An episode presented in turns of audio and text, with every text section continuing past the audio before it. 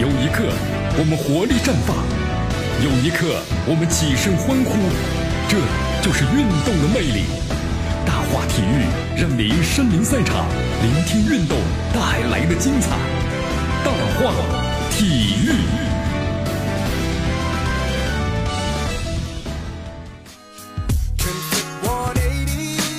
这里是大话体育，我是江南，来继续锁定 FM 九十六点七，继续关注我们的节目。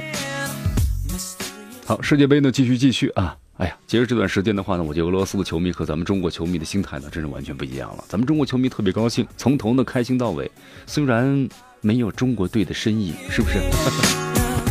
我觉得白岩松说的很有意思啊，中国都来了，除了国家队没来之外。好，这次俄罗斯哈作为东道主的话呢，我觉得一路呢过关斩将，还是真打得非常不错了，已经是能够呢走得这么远，所以造成了整个俄罗斯世界杯啊，它的整个的这个票价，呃节节攀高，同时呢就销售情况呢非常好。但是随着俄罗斯被比利时淘汰之后，这情况呢就变成分水岭了啊，就从那天开始成为分水岭了。呃，大家没去俄罗斯，江南你去俄罗斯了吗？呃。我在俄罗斯的近邻中国。其实大家去了之后就会感受到了，因为俄罗斯啊，最近呢有一道很亮丽的风景，什么风景呢？俄罗斯的球迷们呢，经常身披着这个国旗，然后呢出去买菜呀、坐地铁呀、上班啊等等，哎呀，已经成为亮丽的风景了。但是呢，在和比利时队 比赛结束之后，这道亮丽的风景，江南怎么了？消失了。同时还有个情况啊，俄罗斯球迷们对这个球呢就不感兴趣了，啊，大量的抛售呢这个球票，所以导致呢最贵的球票啊，以前都是一千多美元一张的，一千多美元一张的啊，最后呢抛售就怎么样呢？打七折。哎呀，就是这样了，没兴趣了，确实是这样的。好，这次呢对于足球流氓控制的非常好，所以说没有出现的什么在这个大街之上呢，然后呢球迷互互殴这种现象啊，没有出现。呃，俄罗斯这次的管控呢非常严格，同时呢，世界各国包括英国，足球流氓严格的限制呢出境，是不是？所以说这次呢，狂欢的球迷们那是真正的球迷啊。好，世界杯踢到现在的话呢，已经到了这个刺刀见红啊，着力大力神杯的时候了。你看，七月十一号，也就是在明天凌晨两点钟，半决赛第一场的法国队对阵比利时队的比赛率先开打。这次比利时是黑马吗？大家可千万不要小看了。比利时有九名队员都在英超踢球啊啊，所以他们被誉为呢英超什么一队，真的英超一队啊。所以说在国外踢球的话，这球员的水平和实力呢不容小觑呀啊。法国队和比利时，江南你觉得他们谁会赢呢？我觉得比利时会赢。一路小黑马的跑过来了啊，还有小道消息说法国队最近老光夜店狂欢呐。根据经验啊，咱们中国队呢，经常被爆的球员们，你看，天天晚上去要去酒吧玩，对吧？教练坐在走廊里，拿凳子往里坐，我看你们谁敢去？最后竟然从窗户口翻出去，拿床单绳子，我的天哪！哎呦，这小伙子们怎么感觉像 动物园里一样啊？都憋快憋疯了那种感觉一样，是不是？好，法国队目前为止，咱们来分析一下啊，五战四胜一平，攻入九个球，失了四个球。目前进球最多是谁呢？姆巴姆三个球。那么经典之战呢是连续淘汰阿根廷和乌拉圭队，比利时队会目前为止呢五战是全胜，攻入十四个球，失了五个球啊。队中进球最多的是卢卡库的四球。经典之战呢是逆转日本队淘汰了巴西队，是吧？你从这个实力、这个数据来看的话，那比利时的进攻能力，那确实比法国强一些。五战全胜的战绩也略胜一筹，但是从对手来说的话呀，比利时八分之一淘汰赛的对手日本队成色略有不足啊。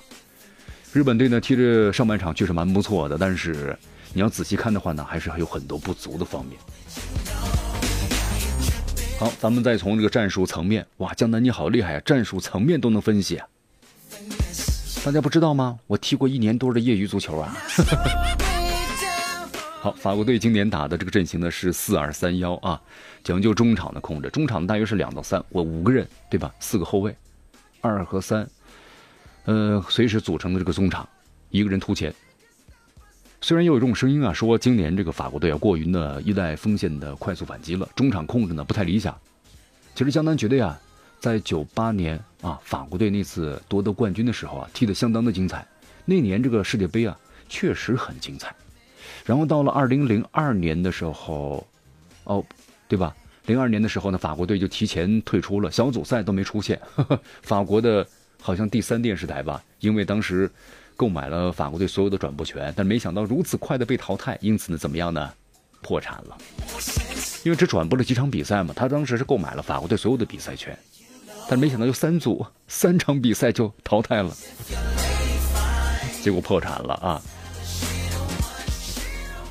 所以说，年轻的法国小小伙们啊，对中场的控制啊，呃，现在来说，总来说还将就吧啊。这次呢，我感觉世界杯啊踢的不是特别精彩，就整体的配合都不太好。看来呢，要更新换代了，真的更新换代了。可能到下一届呢会更加精彩一些。年轻人们要怎么样的逐渐的出来了？您比如像梅西或者 C 罗的话呢，我觉得这连续两届其实都没有表现出应有的这个巨星风采，主要是跟他的队友们，嗯，不说队友了啊。好，下半场的时候，乌拉队、乌拉圭队和法国队比赛，你看很少能接触到球，组织像样的进攻，这说明法国的中场控制还是非常有效的。我们再来说一下比利时队啊，比利时队今年排出的是四三三的阵型，注重进攻，三个前锋的配备啊，让球队呢攻击力非常强大。比如说对阵日本队连扳三个球，对阵的巴西队轻松的击垮了巴西的防线啊。但是比利时队对中场的控制啊还是有问题，比如对阵巴西的时候，下半场呢是被围着打。险象环生啊！这是运气确实好啊。足球有的时候呢，就是要靠点运气。所以说，从这个层面来看的话，比利时队三前锋攻击力呢很强大，法国队的中场和防守都很出色。如果法国队利用双后腰、双边卫，或者是牢牢的蹲住啊，控制呢中场打防守反击的话，比利时怎么应对？那么，如果比利时在学习巴萨，保持三前锋优势情况之下，前锋灵活的回撤，争夺中场，法国队怎么办？哇，江南你好厉害呀！那肯定嘛。当年这一年的业余足球不是白踢的啊！来，咱们说说球员方面的话，法国队和比利时队啊，江南觉得跟这个巴西队、阿根廷、乌拉圭队等等相比，有一个相同的问题。什么问题呢？就是他呀过分的依赖某个球星了。像这个比利时和法国队，我们人才济济，对不对？比利时呢还被称为是英超一队，有九名球员在英超踢球。法国队呢有这个姆巴佩，还有吉鲁；比利时队呢有这个阿扎尔。卢库卡，法国队呢有这个格里斯曼等等等等，太多太多，说起来都是明星，连坐在这个板凳上都是明星，是不是？球员的天赋和、想象力，这两队呢从这个方面来比的话，江南觉得都差不多，半斤八两，不相上下。但是还有一个问题，年龄的问题。你看这个德国队啊，就是因为呢年龄结构太过于老化了，没有激情了。下届这个德国队啊，可能要更新换代了。法国队平均年龄的二十六岁，比利时队平均年龄是二十七点六岁。这个只有一岁之差啊，但别小看这一岁。一岁的话呢，那就是什么呢？一个成熟和经验的问题。这也许呢会成为比赛的关键点。好，同时呢还有其他的因素，什么其他因素呀？比如说像这个蒂埃里·亨利啊，亨利是前法国队的神锋。亨利呢，我觉得这个踢球的时候，他他缺少点激情，但是呢，很是一种温文尔雅的感觉啊，行云流水般的。起到了个穿针引线的作用，真的相当精彩。我觉得，嗯，法国队历史上呢进球最多球员，九八年夺冠的功臣，零六年的时候呢淘汰巴西队，最终杀进了决赛的关键人物。亨利呢是属于法国的足球黄金代，对吧？九八年那次确实踢得相当精彩。好，当年的法国队，如果说齐达内是中场的指挥者，那么亨利就是攻城拔寨的先锋官了。亨利现在在什么地方呢？我要告诉大家，亨利在比利时当助教呢啊！好，所以说亨利的话呢，非常熟悉这个法国队啊。同时，法国足协主席说，亨利和法国足协呢接触的不多，其实那是场面话罢了。比利时身后的亨利啊，那才法国队最可怕的敌人。他非常了解的法国队，肯定会针对法国队的那些战术制定了相应的争锋应对的一些战术，是吧？好，所以最后呢，咱们综合考虑起来啊，法国队和比利时队实力难分伯仲啊。考虑最近几场的这个临场发挥啊，可能大家也说比利时像是一匹黑马，能够继续把这个黑马呢黑到底，是不是？当然啊，这只是呢一些朋友们的一家之言。最终结果怎么样呢？反正今年世界杯啊，总是爱爆冷门啊，咱们静候比赛吧。好，继续锁定和关注江南为大家所带来的大话体育。报道体坛风云，回顾经典赛事，展示明星风采，最全面、最及时、最火爆，尽在大话体育。这里是江南为大家所带来的大话体育，来继续锁定 FM 九十六点七，继续关注我们的节目。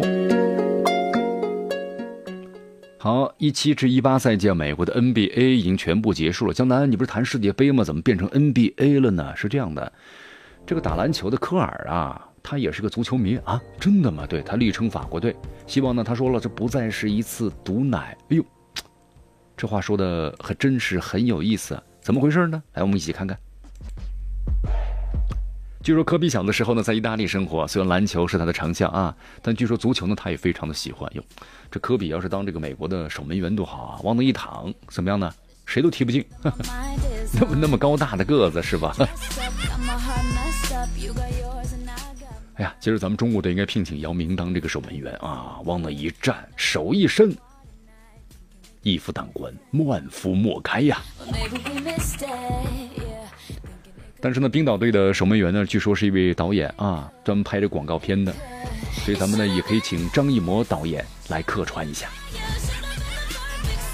好，科比的话呢，此前关于世界杯啊发过两次微博，一次呢是为这个葡萄牙鼓劲儿啊，还给 C 罗写了一段名言：“我不是一个完美主义者，但我们希望每件事都做好。更重要的是，我渴望学习，我希望进步更多，提高更快。”呃，结果他写完之后呢，葡萄牙就在十六进八的比赛中被乌拉圭淘汰了。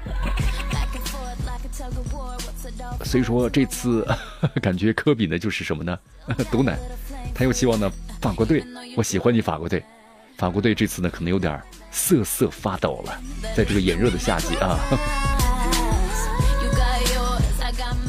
好，最近两个世界杯年呢，你看现任这个曼城主帅呢，瓜迪奥拉分别带领巴萨和拜仁呢，都得了这个西甲的和德甲的冠军。那么西班牙和德国呢，分别在当年获得了世界杯的冠军。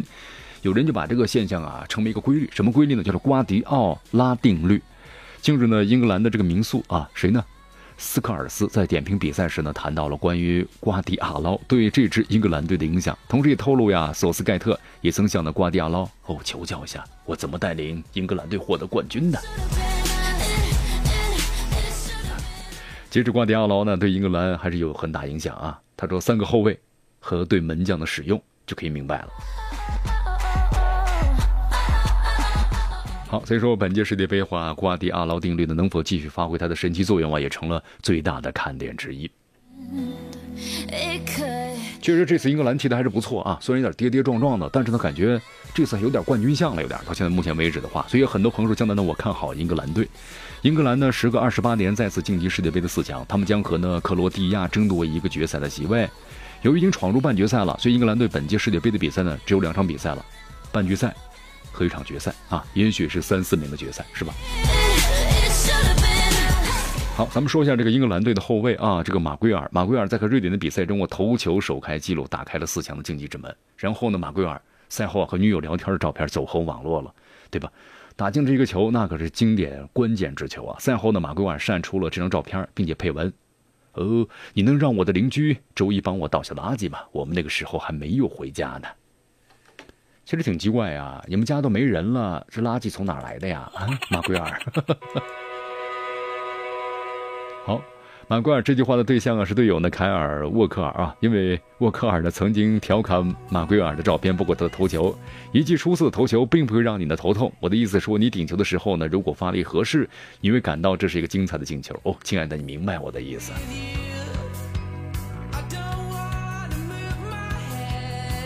好，因为之前的世界杯啊，英格兰队呢上一届世界杯是不是都是早早就回家了？所以说这次的话呢，他们就开了个玩笑啊。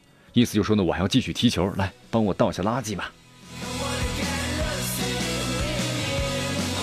好，英格兰的球迷，江南为大家特别介绍一下，英格兰在世界杯的四分之一决赛中，二比零淘汰了瑞典啊，时隔二十八年再次跻身的世界杯的四强了。所以英格兰的球迷啊，都疯狂了。呃，这段时间关于英格兰球迷的报道蛮多的。在比赛结束之后呢，说英国的本土球迷们涌入了瑞典品牌的宜家的购物中心，尽情庆祝自己的球队呢晋级了。甚至呢，在英国还出现了打砸汽车的行为。同时，在英国的话呢，根据这个西米德兰兹郡的警局的推特消息，世界杯比赛结束之后啊，就是当他们战胜瑞典之后，二十四小时之内接到了是三千七百七十六次九九九的报警电话，创造了历史记录啊！球迷们疯狂了。哎呀，中国国家队啊，你们手什么时候能够让我们中国球迷也疯狂一把呀？对吧？你们再不抓紧的话，江南就要老了。好，据说一名英格兰的女球迷啊，在酒醉之后呢，兴奋的踩在停在路旁的救护车上，疯狂的跳跃，导致的救护车的车顶呢破损了。嗯，英格兰的女球迷啊，该减肥喽。英格兰队半决赛对手的是克罗地亚队啊，克罗地亚这次他们的女总统啊也要来进行这个助阵。如果他们晋级的话呢，不知道球迷们还会做出呢怎么样的惊人的举动啊？是啊。好，继续锁定和关注江南为大家所带来的大话体育。有一刻，我们活力绽放；有一刻，我们起身欢呼。这就是运动的魅力。大话体育让您身临赛场，聆听运动带来的精彩。大话体育。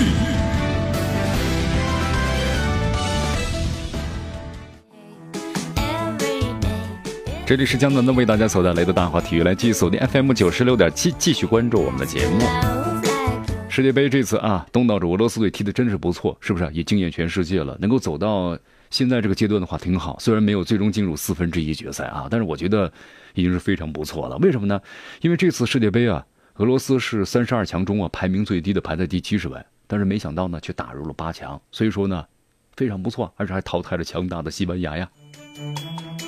但是呢，有人说俄罗斯这么好的成绩啊，有问题。有什么问题啊？他们是靠药物取胜的。哇，咱们来看一下啊，德国这个《南德意志报》呢称说，俄罗斯的球员们在世界杯期间呢闻过这个氨气，来提高呢运动的水平。你看看啊，是不是挺有意思的啊？这个氨气我们再为大家介绍一下，在国际反兴奋剂的这个药品当中啊，没有被列为禁药的啊。但是氨气呢能够刺激呼吸，提高血液中的氧气的流量。呃，那么感觉呢就怎么样呢？他们就说了哦，俄罗斯队员使用氨气，就像人们洗澡时使用的洗发水一样，非常非常的普遍啊。然后呢，德国的这个图片报也报道说，俄罗斯球员在对阵克罗地亚的时候啊，常常做出揉鼻子的动作，这是使用的刺激药物的一个很很什么呢？很明显的特征啊。德国队这次哎呀，成绩非常糟糕，从自己身上找找原因吧，对吧？好，我们再来谈一下这个法国队啊。法国队，咱们接接他的短。那么这次很多人不太看好法国队了，为什么呢？就是因为呢这些小道消息。什么小道消息呢？法国队啊成为这次俄罗斯世界杯呢最大的夺冠热门了。但是最近啊说大赛当前了，很多队员呢因为开心怎么样呢到夜店去庆祝胜利啊。有的人触发了火警，据说还受了小小的惊吓呀。哎呦，这段时间的话呢，其实法国队应该好好的休息啊。这段时间是不是进入四分之一决赛了？这是一个非常关键的淘汰赛啊。那么，经常也听到呢，国外球员们说啊，其实我们要好好的开心一下，放松自己，我们才会踢出更好的比赛啊。呃，看来是这个理念呢不太一样。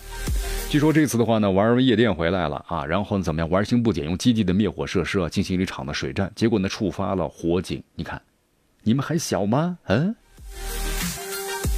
不过大家都会原谅他们，对吧？因为你们成绩好，一切呢都不是事儿。但中国队的话，你成绩不好，一切都是事儿。纹个身也要被说，对不对？背个 LV 包也要说，然后开个豪车呢也要说。我就是长得一身白斩鸡，也要被人说呀。对啊，成绩不好就是这样。你看巴西，巴西这次回国的话呢，遭到了石头 迎接他们的石头和臭鸡蛋。哎，真的，真的，比这个韩国还惨呢。作为夺冠大热门的巴西止步八强，很多人大呼意外啊！更有甚者呢，用极端方式迎接这个巴西球员啊！巴西球员这次回到国内之后呢，他们的大巴车呀被人用石头呢和臭鸡蛋呢进行了这个围攻，你看呢，比韩国还惨呢。韩国这次呢小组赛呢被裁淘汰出局了啊！国内球迷相当不满意，回国参加新闻发布会，出现了极端球迷向韩国球员扔鸡蛋的一幕。